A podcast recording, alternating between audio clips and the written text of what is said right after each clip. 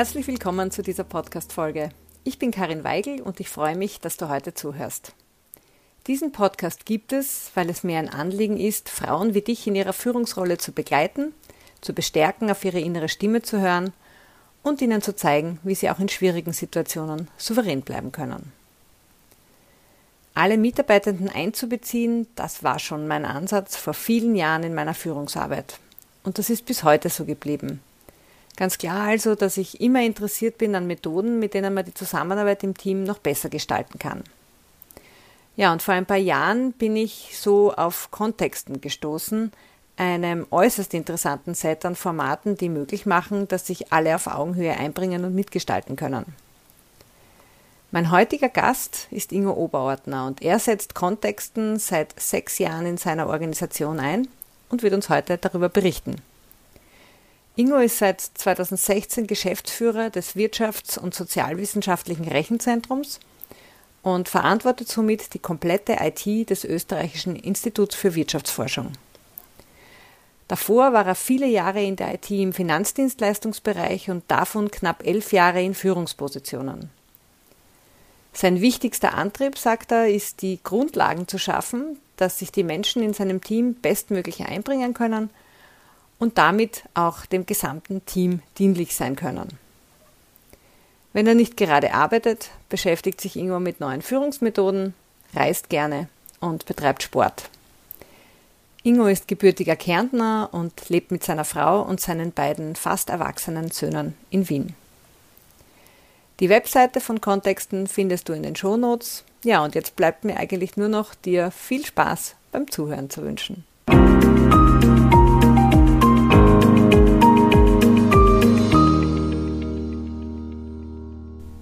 Ja, vielen Dank, lieber Ingo, dass du dir Zeit genommen hast für das heutige Gespräch über ein sehr spannendes Thema, nämlich über Kontexten. Eine Methode, mit der du, oder ein Format, Methode, Format, mit der du im, in deinem Unternehmen jetzt schon eine Zeit lang arbeitest. Danke für die Einladung und für die Möglichkeit, dass ich darüber aus meiner Sicht erzählen darf. Ja, fangen wir gleich einmal an. Was ist denn das überhaupt? Was ist Kontexten? Wie bist du dazu gekommen? Also Kontexten wird als äh, Kulturtechnik bezeichnet, ist erfunden worden von einer Österreicherin, von der Claudia Wagner.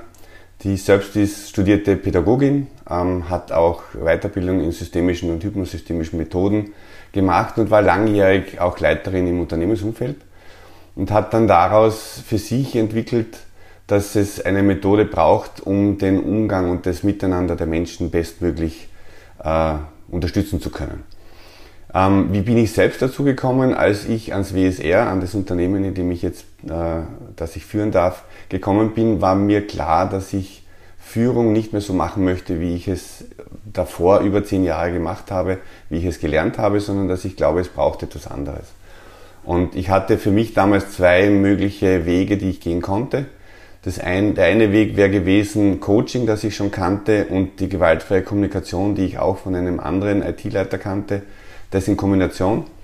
Und die andere Möglichkeit war Kontexten. Und das kannte ich nicht und habe es nur einmal von meinem ehemaligen Chef äh, vorgestellt bekommen. Habe mir gedacht, klingt interessant, aber mal schauen, wie das ist. Und ich habe mir damals den Mut genommen und gesagt, ich probiere es. Ich versuche es. Es hat gut geklungen. Und habe mir gedacht, ja, das schauen wir uns jetzt einmal an, wie das funktioniert. Und mit dem Risiko, dass es nicht funktioniert. Auch das hätte ich dann akzeptiert, aber es kam ja Gott sei Dank anders. Wie leicht war das jetzt so dein Team? Du bist da neu hereingekommen und hast dann, denke ich, oder soweit ich jetzt informiert bin, ziemlich gleich einmal auch damit begonnen. Jetzt kommt man neu in eine Organisation, ist der neue Chef, da wird man ja mal begutachtet von allen oder mal so ausgelotet. Wie, wie einfach war es, dein Team, das du heute führst, davon zu überzeugen, etwas ganz anderes zu machen? Also da muss man, glaube ich, ähm, verstehen, ich bin im Jänner gekommen, wir haben im Juni mit dem Thema begonnen. Und ähm, zu dem Zeitpunkt war ich, so wie du es gesagt hast, der Chef. Das heißt, wenn der Chef eine Einladung über Outlook verschickt, dann hinterfragt niemand, ob er dorthin geht oder nicht, sondern kommt. Mir war voll bewusst, dass zudem in dem Moment meine Rolle eine Wirkung gezeigt hat auf die Menschen. Ähm, Der Vorteil vom Kontexten ist, dass wir über das Kontexten nicht theoretisch gesprochen haben. Wir haben nicht uns unterhalten, wie funktioniert das, wie geht das, sondern das erste, was wir gemacht haben in den Gruppen, wir haben das Team in zwei Gruppen aufgeteilt, weil sonst wären wir zu viele Menschen gewesen. Das erste, was gekommen ist, welche Themen habt ihr aktuell im täglichen Tun, die ihr unbedingt lösen wollt? Kann ein fachliches Thema sein, ein zwischenmenschliches Thema, vollkommen egal. Und die Gruppen haben dann mehrere Themen aufgelistet, haben dann bewertet, welche sind das Wichtigste und mit diesem Thema wurde sofort gekontextet. Das heißt, für mich das Erlebnis dieser Methodik auch von Beginn weg war insofern positiv, ich wurde nicht theoretisch mal erklärt, wie geht das, wie funktioniert, sondern wir haben es getan. Mhm. Und wurden begleitet von Günter Strobel, das war ganz wichtig, weil wir natürlich die Werkzeuge noch nicht kannten. Also um deine Frage nochmal zu beantworten, wie habe ich es geschafft, die Kollegen zu überzeugen? Naja, indem der Chef eine Einladung ausschickt. Eine Einladung ausschickt, der alle gefolgt sind. Genau. Und dann hast du sie einfach über die Methode sie erleben lassen, also Kontexten einfach erleben lassen in der wir haben es in Wahrheit gemeinsam erlebt, weil in der Tiefe habe ich es auch zu dem Zeitpunkt noch nicht erlebt gehabt. Das heißt, wir haben gemeinsam Erfahrungen gesammelt. Mhm. Der einzige Unterschied war, dass ich in beiden Gruppen dabei war. Ja? Das heißt, ich habe mit beiden Gruppen die Erfahrungen gesammelt und das, das finde ich ja sehr vorteilhaft und positiv, weil ich nicht mit Vorwissen reingegangen bin, sondern wir wirklich die Erfahrungen gemeinsam gemacht haben. Mhm. Du hast gesagt, ihr seid mit den Problemen, die die Leute lösen wollten, gestartet. Jetzt, äh, soweit ich Kontexten kenne, startet man mit der, mit der Not äh, einer Person zum Beispiel. Äh, kannst du so ein bisschen den Prozess beschreiben? Da, da gibt es ja so fünf Punkte, glaube ich, und so eine Art Pyramide. Und das geht so im Kreis immer wieder. Kannst du da ein bisschen beschreiben, wie man damit arbeitet? Also man fängt mit dem Problem an, mit der Not. Also genau, also zuerst einmal benennt man das Thema, das was ich zuerst gesagt habe. Ähm, wir sprechen jetzt von äh, Werkzeug 5-Punkte-Modell, damit das auch mal klar ist, es gibt ja mehrere Werkzeuge. Und das erste, womit jeder Mensch für sich selbst sich beschäftigt, ist, welche Not hat der einzelne Mensch mit diesem Thema. Das Spannende war, in der ersten Gruppe war das Thema die Kaffeeküche sehr interessant, weil da gab es halt auch einige Dinge, die nicht so gelaufen sind, wie es allen gepasst hat. Und bei der Not geht es in Wahrheit dazu, für sich selbst einmal herauszufinden, welche Not habe ich denn mit der Kaffeeküche. Ja?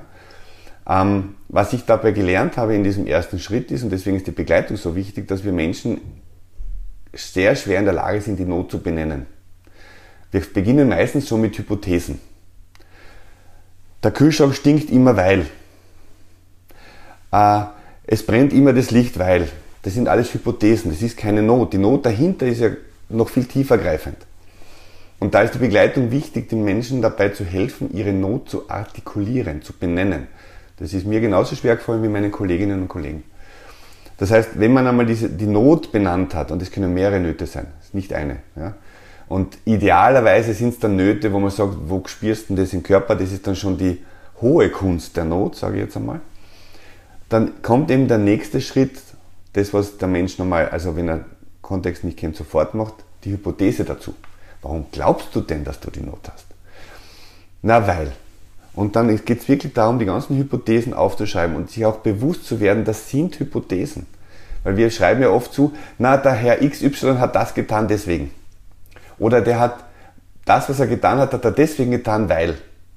Das sind alles Hypothesen, weil wir haben mit dem Menschen nicht gesprochen und haben ihn nicht gefragt, warum er das getan hat. Und das muss uns einmal bewusst werden. Und wenn ich die Not und die Hypothesen habe und damit einmal weiß, wie mich das Thema bewegt, das wir definiert haben, dann kommt, wir sind immer noch beim einzelnen Menschen. Dann habe ich als einzelner Mensch die Möglichkeit, eine Handlungsoption mir zu erarbeiten. Und es gibt aus Sicht des Kontextes immer drei Möglichkeiten.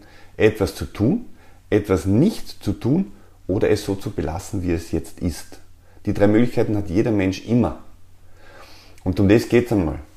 Und äh, weil du das mit dem Kreis gesagt hast, es kann in der Bearbeitung der Not zu dem aktuellen Thema, der Hypothese, zu den Nöten, die benannt wurden und zu den Handlungsoptionen, kann in einem Menschen ein neues Thema entstehen. Weil er sagt, boah, da fällt mir ein, das passt da auch gut dazu. Und dann könnte man das Thema mitnehmen und sofort wieder diesen Kreis, dieses Achterschleife mit der Not, der Hypothese und dem Handeln beginnen. Das Ganze sollte jeder Mensch für sich einmal so lange machen, bis er sagt, jetzt ist einmal alles zu dem Thema oder zu den Themen, die aufgestanden sind, da, was passt. Und dann gibt es Fünf-Punkte-Modell, wir haben bis jetzt erst vier. Gibt es den fünften Punkt, das ist die Position. Die Position des einzelnen Menschen zu dem Thema. Und das Schönste wäre, wenn ich aus all dem, was ich davor erarbeitet habe, heraus dekliniere, meine Position, ich nehme jetzt die Kaffeeküche zur Kaffeeküche ist, ich will eine Kaffeeküche haben, bei der alle mitwirken und nicht einzelne Themen einzelne Leute immer machen. Also Beispiel. Ja. Weil dann habe ich einmal Position festgemacht. Und das ist der erste Schritt im Kontexten. Jeder Mensch bearbeitet ein Thema für sich aus seiner Sicht. Und die anderen hören zu bei, zu bei diesem Prozess bei euch? Wie war das? Beim Prozess hört man nicht zu, das macht jeder für sich, mhm. äh, hat seinen Fünf-Punkte-Modellblock, macht das eben mit Begleitung, weil wir oft nicht wissen, was heißt jetzt Hypothese, das haben wir am Anfang alle gekämpft, aber was ist die Not? Und wenn man dann fertig ist, dann kommt eben der zweite Schritt, und jetzt nenne ich das zweite Werkzeug, der sogenannte ähm, äh, Fokus 5 Raster. Das ist der Raster, der genau die Schritte vorgibt, die man braucht, bis man zur Lösung kommt. Der erste Schritt habe ich jetzt erklärt, jeder Mensch das Thema für sich selbst. Zweiter Schritt, das Erleben der Welt des anderen. Das heißt, jeder beteiligte Mensch hat die Möglichkeit, das, was er für sich erarbeitet hat, den anderen mitzuteilen. Wichtig, mitgeteilt wird immer das, was der Mensch mitteilen will. Es gibt keine Verpflichtung, es gibt kein Muss.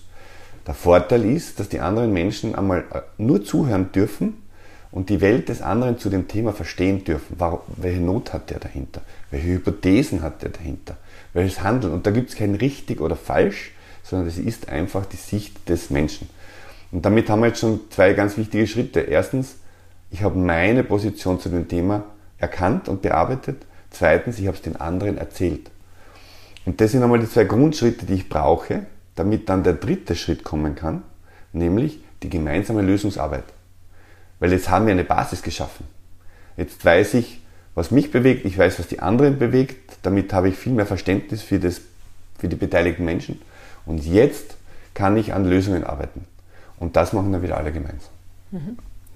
Jetzt ist es ja nicht jeder Manns oder jeder Frau Sache, sich jetzt gleich mal so seinen Nöten und Bedürfnissen zu stellen. Hast du da in deinem Team auch durchaus konträre Meinungen und auch Widerstand bekommen? Hast, hat es da sowas gegeben? Also Widerstand habe ich nicht gespürt. Was ich erlebt habe, ist, dass jeder Mensch seine eigene Geschwindigkeit hat. Ähm, das bedeutet erstens, dass im Prozess der eine schneller mit seiner eigenen Bearbeitung fertig ist, der andere länger braucht. Das heißt, dass in gewissen Situationen manche Menschen mehr erzählen wollen als die anderen. Und das heißt aber auch, dass ähm, dieses Verstehen, was ist eine Not, was ist eine Hypothese, der eine braucht länger dafür, der andere weniger lang. Also das ist einmal das, was ich wahrgenommen habe. Mir war zwar immer bewusst, dass jeder Mensch unterschiedlich ist, aber dass es doch so krasse Unterschiede geben kann und wahrscheinlich eh überall gibt, ist mir da erst so richtig bewusst geworden. Mhm. Wie kann man sich jetzt so euren Arbeitsalltag vorstellen? Wie, wie bettet sich da Kontexten ein in eure Arbeit, in euren täglichen Arbeitsalltag? Also als wir begonnen haben mit Kontexten, haben wir äh, sehr viele Themen gekontextet. Und ich, ich sehe das immer, das sind alles so grundsätzliche Rahmenbedingungsthemen, die wir bearbeitet haben, die wir festgelegt haben in der Kontext, in den Art. Ich nenne ein Beispiel. Als ich gekommen bin, hat es Mitarbeitende gegeben, die fixe Arbeitszeiten hatten und Mitarbeitende gegeben, die flexible Arbeitszeiten haben. Das hat mir überhaupt nicht gefallen, weil ich diese Ungleichheit nicht verstanden habe. Und das zweite war sowas wie Homeoffice, flexibles Arbeiten von woanders gab es überhaupt nicht. Und wir haben mit Kontexten, mit dem gesamten Team eine Betriebsvereinbarung erarbeitet. Eine Betriebsvereinbarung, die die Arbeitszeiten verändert hat, eine Betriebsvereinbarung, die mobiles Arbeiten ermöglicht hat. Ähm, dann kamen weitere Themen, die wir, wir haben ein großes ähm, Infrastrukturprojekt gehabt, das wir zu Beginn gekontextet haben. Dann in der Umsetzung brauchen die jedes Mal Kontext, dann habe ich einen Fahrplan und der Fahrplan wird abgearbeitet. Das heißt, zu Beginn der Methodik haben wir sehr häufig Bedarf gehabt, Themen zu kontexten. Heute kontexten wir relativ selten, weil ich ja nicht jede Entscheidung, die ich täglich treffe, kontexte, sondern wir haben uns irgendwann einmal einen Rahmen ausgemacht, wie gewisse Abläufe funktionieren, das war gekontextet.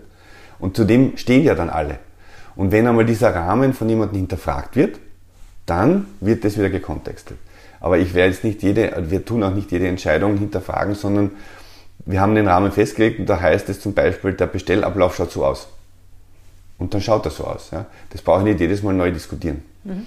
Also es ist wirklich nicht so, dass wir jeden Tag kontexten. Was ich aber schon glaube, ist, dass das Kontexten des Miteinander der Menschen in meinem Unternehmen verändert hat. Dass der Respekt, die Wertschätzung dem anderen gegenüber gestiegen ist. Das, dazu muss ich aber dann nicht mehr jeden Tag kontexten, sondern das geht schon in einer gewissen Weise in einen selbst über. Mhm. Jetzt ist ja etwas, was ich immer wieder höre in Organisationen, wenn es so um Formate geht, in denen man möglichst viele beteiligt ja, und gemeinsam zu Entscheidungsfindungen kommt, dann höre ich oft, bah, das dauert ja alles viel zu lange. Ja, Konfliktlösung ist auch so ein klassischer Fall, wenn man das so mit, also wenn man da viele in eine Konfliktlösung einbezieht, ganz egal, ob sie unmittelbar beteiligt sind oder nur Beobachter sind, auch die haben ja eine Wahrnehmung, ähm, dann, dann kriege ich immer so die Rückmeldung, boah, dafür haben wir keine Zeit. Wie, wie nimmst du das wahr? Jetzt, ist das etwas, was viel Zeit braucht? Oder ist es etwas, was vor allem zu Beginn Zeit braucht, natürlich, um sich daran zu gewöhnen und danach dann weniger? Wird, seid ihr effizienter geworden dadurch? Also ich glaube, dass wir in Summe über den gesamten Prozess effizienter geworden sind.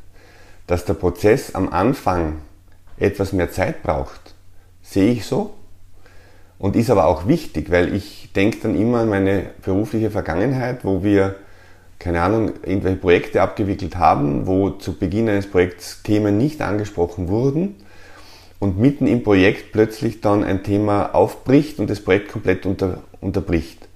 Und wenn ich all diese Punkte in einem Projekt nach der alten Methode durchgehe, dann verbrauche ich über das, die Laufzeit des Projektes viel mehr Zeit, als wenn ich mir am Anfang etwas mehr Zeit nehme und wirklich alle Nöte, die da sind, höre und mit einbeziehe als wenn ich es dann eben nicht weiß und dann während der Laufzeit die Zeit verliere. Also in Summe glaube ich am Anfang, meiner Meinung nach, brauchen wir etwas mehr Zeit, aber im gesamten Durchlauf sind wir deutlich schneller geworden. Mhm. Hat sich etwas verändert in der Art und Weise, wie dein Team dich jetzt als Chef, der du ja immer noch Chef bist, ja, betrachtest? Ähm, Hast du da Feedback bekommen dazu? Also ich Feedback, einzelne Feedbacks von einzelnen Personen habe ich bekommen, die alle sehr, sehr positiv waren. Wir haben uns auch ähm, auf dem Weg immer wieder einmal, auch damals ohne Begleitung, zum Thema der Methodik unterhalten. Da kam ausschließlich positives Feedback. Zu meiner Person, da sage ich immer, das ist abhängig vom jeweiligen Mitarbeitenden. Ähm, für den einen bin ich immer noch der Chef das, und da, da, da glaube ich, das ist einfach die bisherige Erfahrung dieses Menschen, die das so macht. Ähm, und ich bin es ja auch immer noch, weil wir den letzten Schritt, der aus meiner Sicht noch kommen könnte, noch nicht gegangen sind. Das wäre der Schritt in äh, die Kreisorganisation. Das heißt, dass es keinen Letztentscheider mehr gibt, sondern dass die Kreise entscheiden und die Kreise kontexten ja dann. Den Schritt sind wir noch nicht gegangen. Ja? Und nach außen äh, bin ja ich immer noch der Geschäftsführer. Also offiziell bin ich ja der Geschäftsführer und damit verantwortlich für all das, was entschieden wird und was getan wird. Jetzt seid ihr ja, du bist der Geschäftsführer und dann gibt es ja, glaube ich, keine Führungsebene mehr unter dir, weil ihr nicht so groß seid. Ihr seid 16 Personen? Mit mir sind wir 15 Personen. Es gibt doch noch eine Führungsebene unter mir, weil ich ja ein Softwareentwicklungsteam und ein Betriebsteam habe und die ja so unterschiedlich sind, dass ich dort äh, die direkte Führung dorthin gebe, wo sie dann hingehört.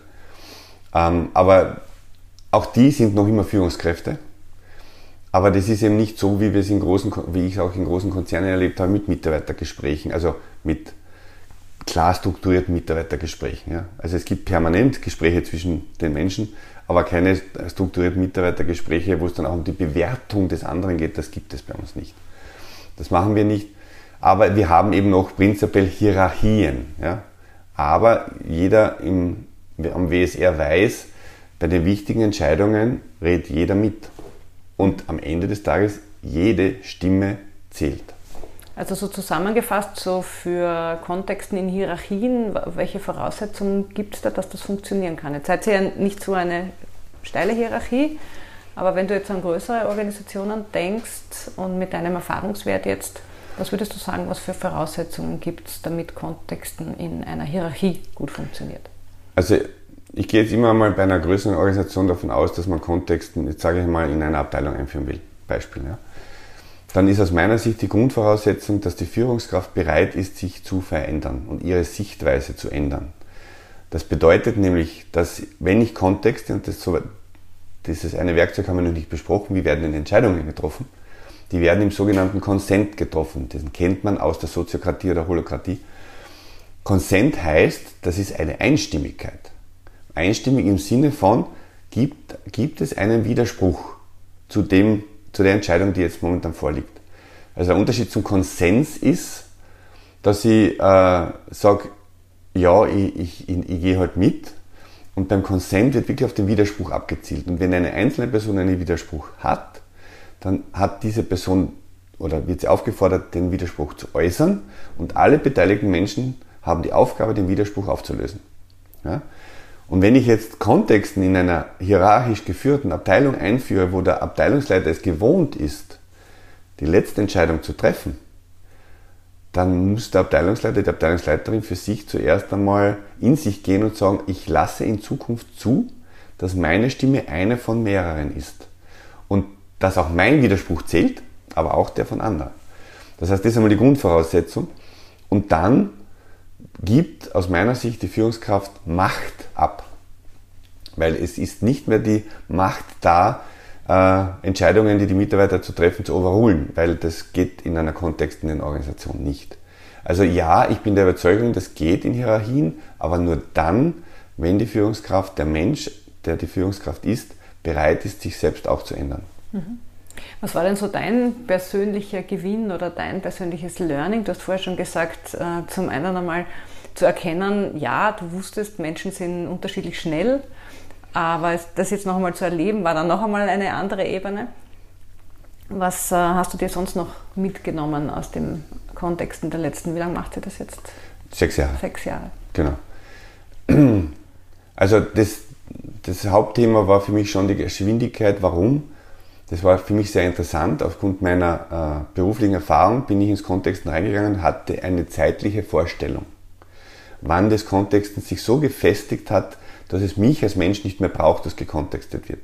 Diese zeitliche Vorstellung habe ich aber nicht benannt, sondern ich habe sie einfach in mir gehabt.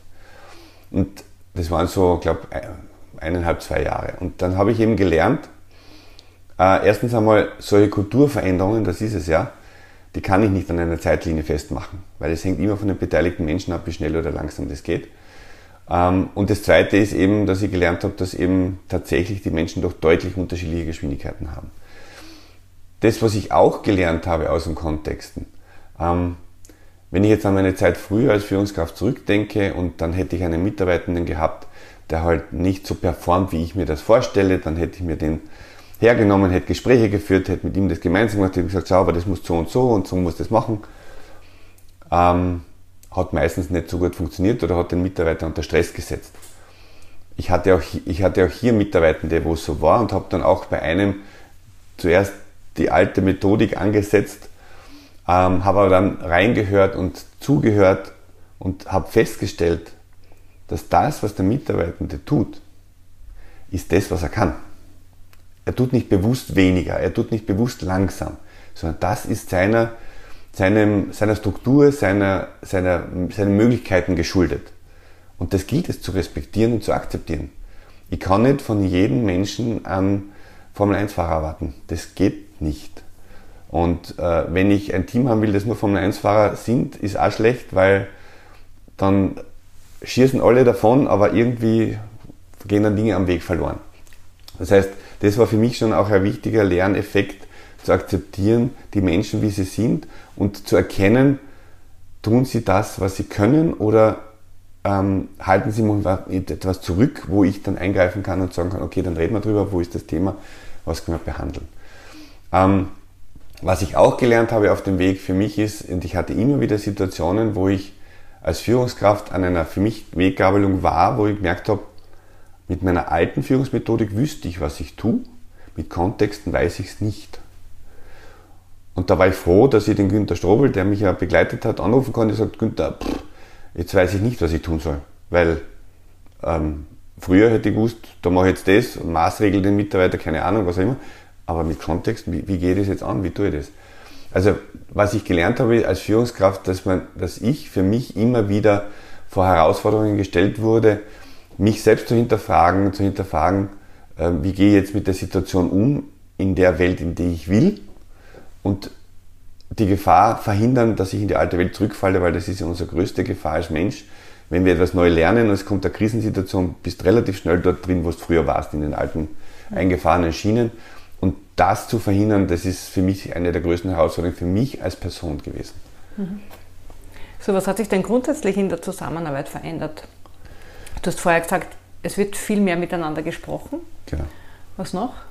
Ähm, es hat sich geändert, dass das Kontexten ermöglicht, den Menschen Verantwortung zu übernehmen. Aber es muss keine Einzelperson die Verantwortung übernehmen. Das habe ich schon gemerkt, dass es auch bei mir im Team Menschen gibt, die wollen alleine die Verantwortung nicht haben. Das, das wollen sie nicht tragen. Aber wenn ich zu einem Thema ein Team von drei, fünf Menschen habe und die im Kontexten gemeinsam den Consent geben, wo zwar der einzelne Mensch auch den Consent gibt, aber die Verantwortung ist dann auf mehrere Schultern aufgeteilt, ähm, dann ist das etwas, wo ich sage, ich glaube, das hat dazu beigetragen, dass auch Menschen, die eher verantwortungsscheu sind, bereit waren, auch ihren Teil zur Verantwortung beizutragen. Das habe ich zum Beispiel gelernt. Ähm, was ich sowieso gelernt habe, aber das habe ich glaube ich jetzt eh schon öfter gesagt, auch dass das Miteinander der Menschen sich verbessert hat.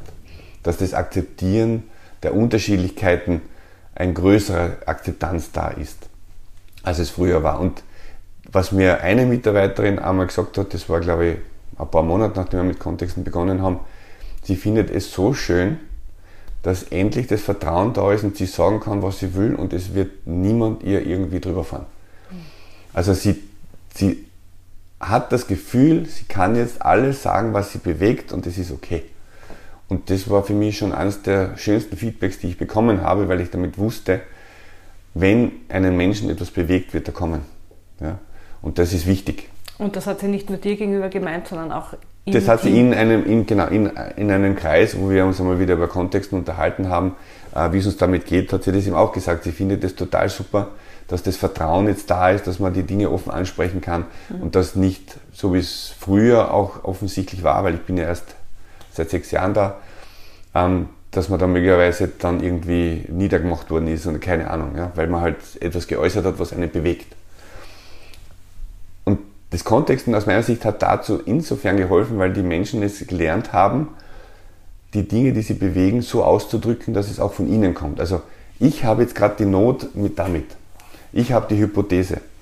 Ich kenne halt von früher oft so, wo dann in Besprechung kommt, ist, na, du hast jetzt das gemacht und weil du das gemacht hast, und ich weiß genau, du hast das nur deswegen gemacht, weil. Das waren sofort direkte Angriffe auf andere Personen. Und wenn ich jetzt aber aus der kontextenden Sicht meine Themen bringe, dann bringe ich sie aus meiner persönlichen Sicht. Und die ist nicht diskutierbar. Die ist so, wie sie ist, greift aber meiner Meinung nach einen anderen Menschen auch nicht an.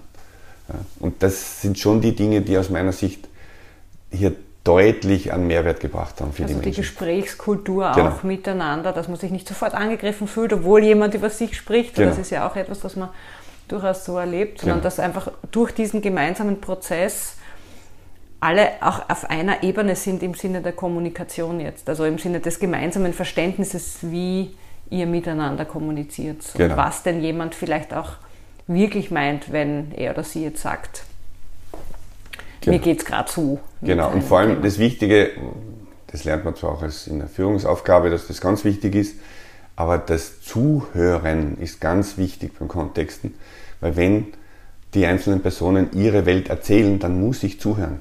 Weil wenn ich nicht aufmerksam zuhöre, dann kann ich das nicht wahrnehmen und kann damit nichts anfangen. Und das ist aus meiner Sicht aus Kontexten besser geworden.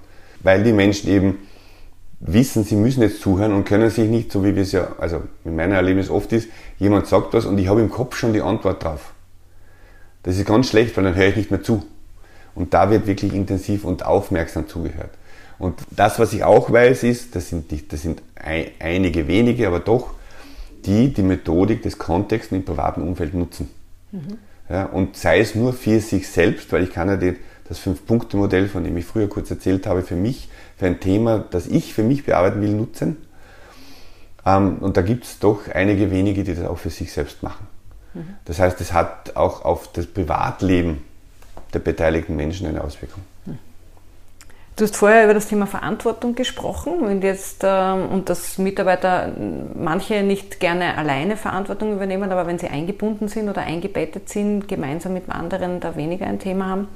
Jetzt du als Geschäftsführer hast ja auch eine Verantwortung, auch nach außen, auch ähm, ja, einfach in deiner Rolle.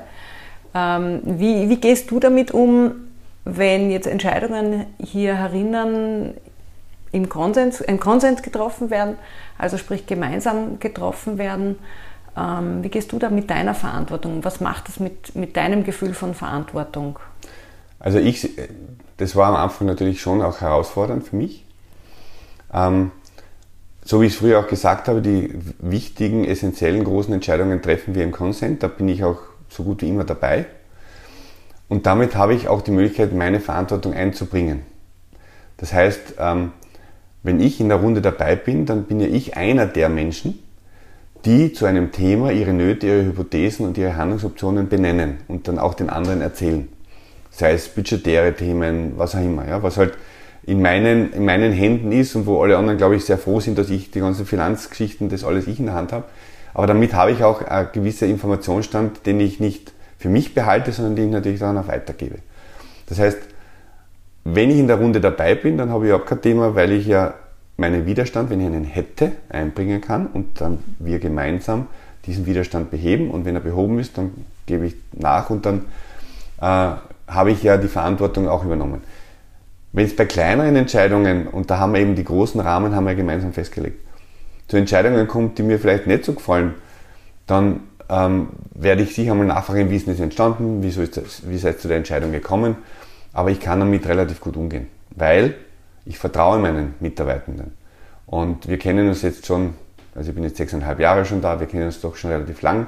Ich weiß, worauf ich mich einstellen kann bei meinen Mitarbeitenden und ich vertraue ihnen. Und ich weiß ganz genau, dass die nichts tun, was dem Unternehmen oder mir schadet. Ja, daher, da mache ich mir keine Sorgen. Aber das ist ein Prozess, muss man auch dazu sagen. Von Anfang an geht das nicht. Mhm.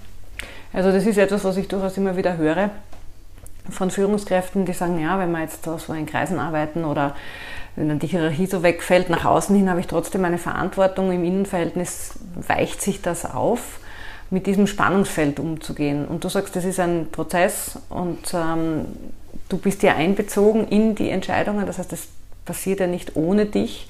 Und damit kannst du dann auch gut die Entscheidungen, die gemeinsam getroffen werden, auch im Außen Genau, also erstens das, wenn ich dabei bin, kann ich das gut nach außen auch äh, tragen und zweitens, der Prozess ist einer, der in mir selbst geschieht, mhm. weil ich mich ja selbst an das anpassen muss, aber auch im Team passiert. Und im Rahmen dieser Zusammenarbeit, aus meiner Sicht, steigt das, die Vertrauensbasis unter den beteiligten Menschen. Aber diesen Prozess muss man auch zulassen. Ja? Und deswegen habe ich auch am Anfang gesagt, eine Führungskraft braucht die Bereitschaft, an sich selbst zu arbeiten und sich selbst zu verändern. Wenn die Bereitschaft nicht da ist, machen wir keine Kontexten, tun wir nicht den Kreis, lassen wir so, wie es ist. Ja. Es macht keinen Sinn, weil, und da sehe ich schon so, Kontexten funktioniert, wenn die Menschen wollen.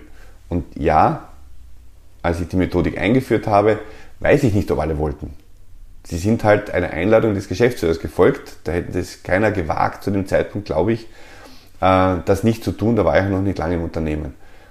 Aber in der Zwischenzeit sind wir so weit, dass sie sehr gut artikulieren könnten, wenn sie sagen, ich will das nicht. Ja? Und das ist aber nicht der Fall. Aber wenn wirklich Menschen das nicht wollen, dann wird Kontext nicht funktionieren. Wenn wir so die, die Uhr sechs Jahre zurückdrehen und du jetzt noch einmal beginnen könntest, beziehungsweise deinen Job hier ähm, antrittst, was würdest du denn heute anders machen mit der Erfahrung der letzten sechs Jahre? Also ich hatte ja im ersten Jahr ähm, einige Herausforderungen mit, mit Kolleginnen von mir, persönliche Herausforderungen, die sich dann am Ende des Jahres durch, dass wir die Themen Kontext und aufgearbeitet haben, komplett gelöst haben. Ja. Mit, mit der Erfahrung von heute würde ich von Anfang an, wenn ich ein Thema mit einem Menschen habe, dieses Thema Kontexten. Von Anfang an. Ich kannte das Kontexten zu dem Zeitpunkt noch nicht, aber jetzt kenne ich es ja. Weil das Kontexten tatsächlich dazu beigetragen hat, dass äh, mit den Menschen, mit denen ich Themen hatte und eben genau dieser Ablauf, ein Thema und in dem Fall wäre halt das Thema Zusammenarbeit zwischen zwei Menschen. Ja? So.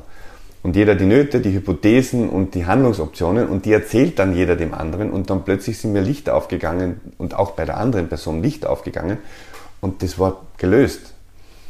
Aber es war eben dadurch gelöst, dass wir Dinge benannt haben, die wir vorher nicht benannt haben. Und das Kontexten bringt die Menschen dazu, die wichtigen Dinge zu nennen, die wirklich wichtig sind, die wirklich tief den Menschen bewegen.